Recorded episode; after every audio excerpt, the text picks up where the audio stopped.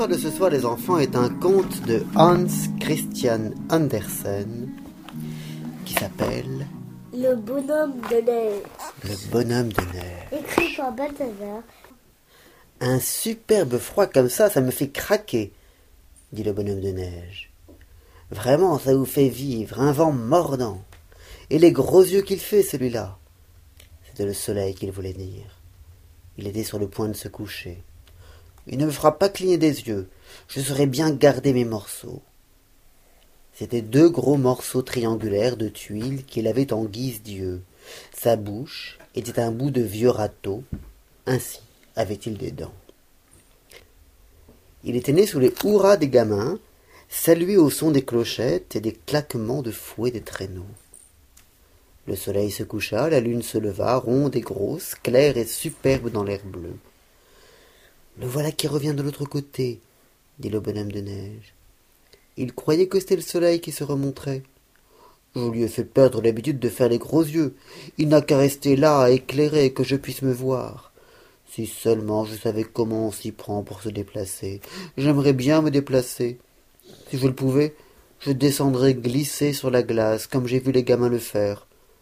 Mais je ne sais pas courir. Ouh, ouh aboya le vieux chien au bout de sa chaîne. Il était un peu enroué. C'était depuis le temps où il était chien de salon et couché sous le poêle. Le soleil t'apprendra bien à courir. J'ai vu ça avec ton prédécesseur de l'an dernier et avec son prédécesseur à lui. Oh, wow Et ils ont tous disparu. Pourquoi Je ne te ils ont disparu? À ton avis, les bonhommes de neige, quand il se met à faire chaud, Ils ont fondu. ben oui, ils disparaissent. Ben, si, je pense qu'il va, arriver- il va lui arriver la même affaire. Il va lui arriver la même chose. Je ne te comprends pas, camarade, dit le bonhomme de neige. C'est celui-là, là-haut, qui va m'apprendre à courir? Il voulait dire la lune. D'accord, il a couru tout à l'heure quand je l'ai regardé fixement, et maintenant, voilà qu'il se faufile d'un autre côté. Tu ne sais rien, dit le chien. Mais il faut dire qu'on vient de te modeler. Celle que tu vois s'appelle la lune. Celui qui est parti, c'était le soleil. Il reviendra demain matin. C'est lui qui t'apprendra à courir dans le fossé du rempart. Nous allons bientôt avoir un changement de temps. Je sens ça dans ma patte arrière gauche. Elle me donne des élancements. Le temps va changer. Je ne le comprends pas, dit le bonhomme de neige, mais j'ai le sentiment que c'est une chose désagréable qu'il dit là. L'autre, là, qui faisait des gros yeux et qui est descendu et qu'il qu'il appelle Soleil, ce n'est pas mon ami non plus, je sens ça. Wouh, wouh aboya le chien, qui fit trois tours sur lui-même, puis se coucha dans sa niche pour dormir. Il eut en effet un changement de temps. Le matin, un épais brouillard humide se posa sur toute la région. À l'aube, il eut un peu de vent. La bise était glaciale, il gela comme il faut. Mais quel spectacle quand le soleil se leva. Tous les arbres et les buissons étaient couverts de givre. On aurait dit toute une forêt de coraux blancs. C'était comme si toutes les branches étaient surchargées de fleurs d'une radieuse blancheur. L'infinité des ramilles que l'on ne peut pas voir en été à cause des feuilles apparaissait toutes sans exception. C'était une dentelle d'un blanc si brillant qu'un éclat blanc semblait déferler de chaque branche. Le bouleau pleureur oscillait au vent. Il était plein de vie comme les arbres en été. C'est une splendeur incomparable. Et quand le soleil brilla, oh, comme tout cela scintilla, on eût dit que c'était saupoudré de poussière de diamants, et sur le sol, la couche de neige étincelait de gros diamants, ou bien l'on aurait pu croire aussi que d'innombrables minuscules bougies brûlaient, encore plus blanches que la neige blanche. Encore plus blanc que la neige blanche. Oh, c'est vraiment une incomparable splendeur, dit une jeune fille qui se promenait dans le jardin avec un jeune homme et s'arrêta juste à côté du bonhomme de neige, où ils regardèrent les arbres étincelants. On n'a pas de spectacle plus ravissant en été, dit-elle, et ses yeux rayonnaient. Rayonnaient, c'est-à-dire qu'ils étaient brillants de joie. Et un type comme celui-là, on n'en a pas non plus, dit le jeune homme en montrant le bonhomme de neige. Il est formidable. La jeune fille rit, fit un signe de tête au bonhomme de neige, puis s'en fut avec son ami en dansant sur la neige, qui crissa comme s'il marchait sur de l'amidon. Qui c'étaient ces deux-là? demanda le bonhomme de neige au chien. Tu es plus ancien à la ferme que moi, tu les connais?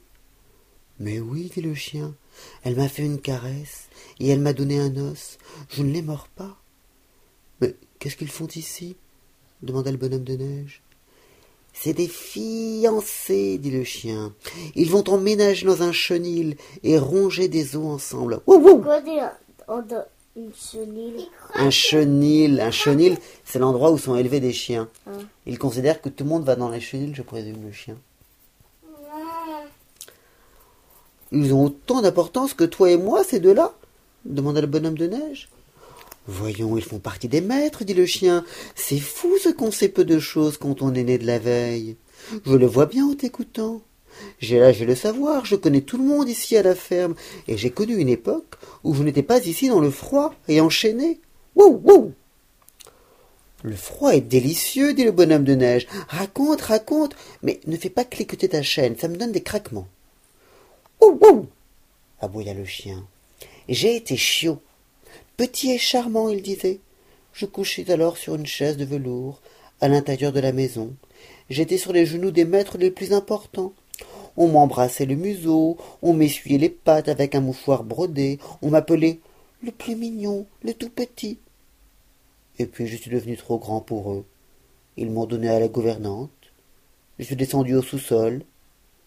Là où tu es, tu peux l'apercevoir. Tu peux regarder dans la pièce où j'étais le maître.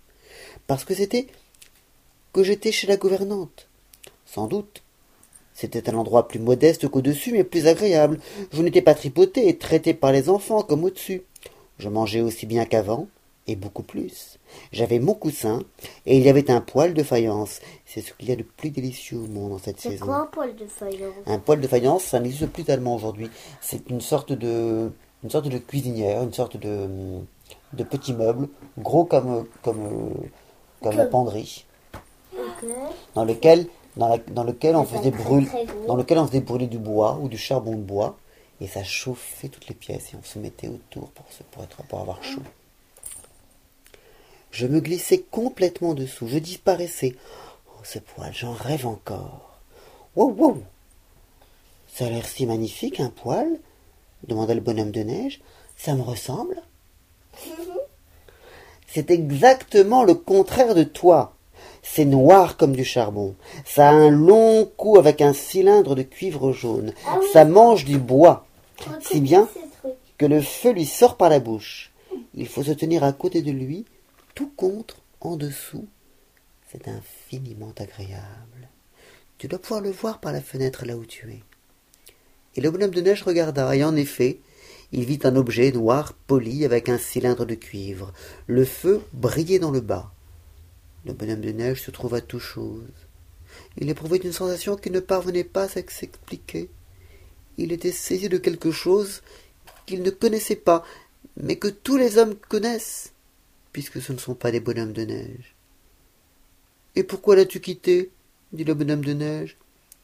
Il sentait que ce poil devait être une créature féminine. Comment as-tu pu quitter un tel endroit?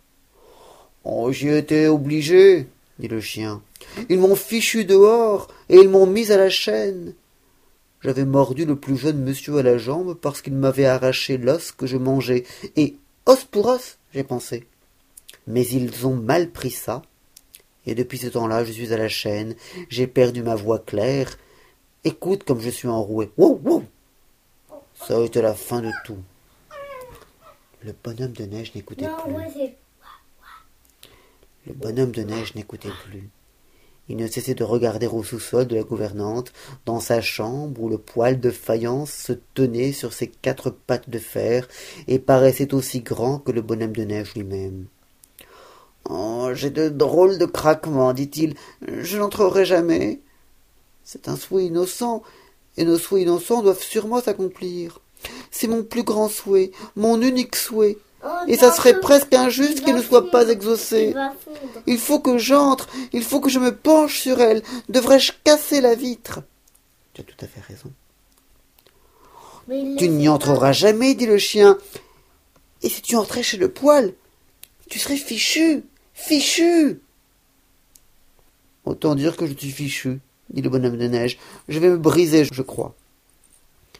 Toute la journée, le bonhomme de neige resta à regarder par la fenêtre. Au crépuscule, la pièce devint encore plus engageante. Ça Le- veut dire quoi, engageante? Qu'elle donne encore plus envie d'y entrer.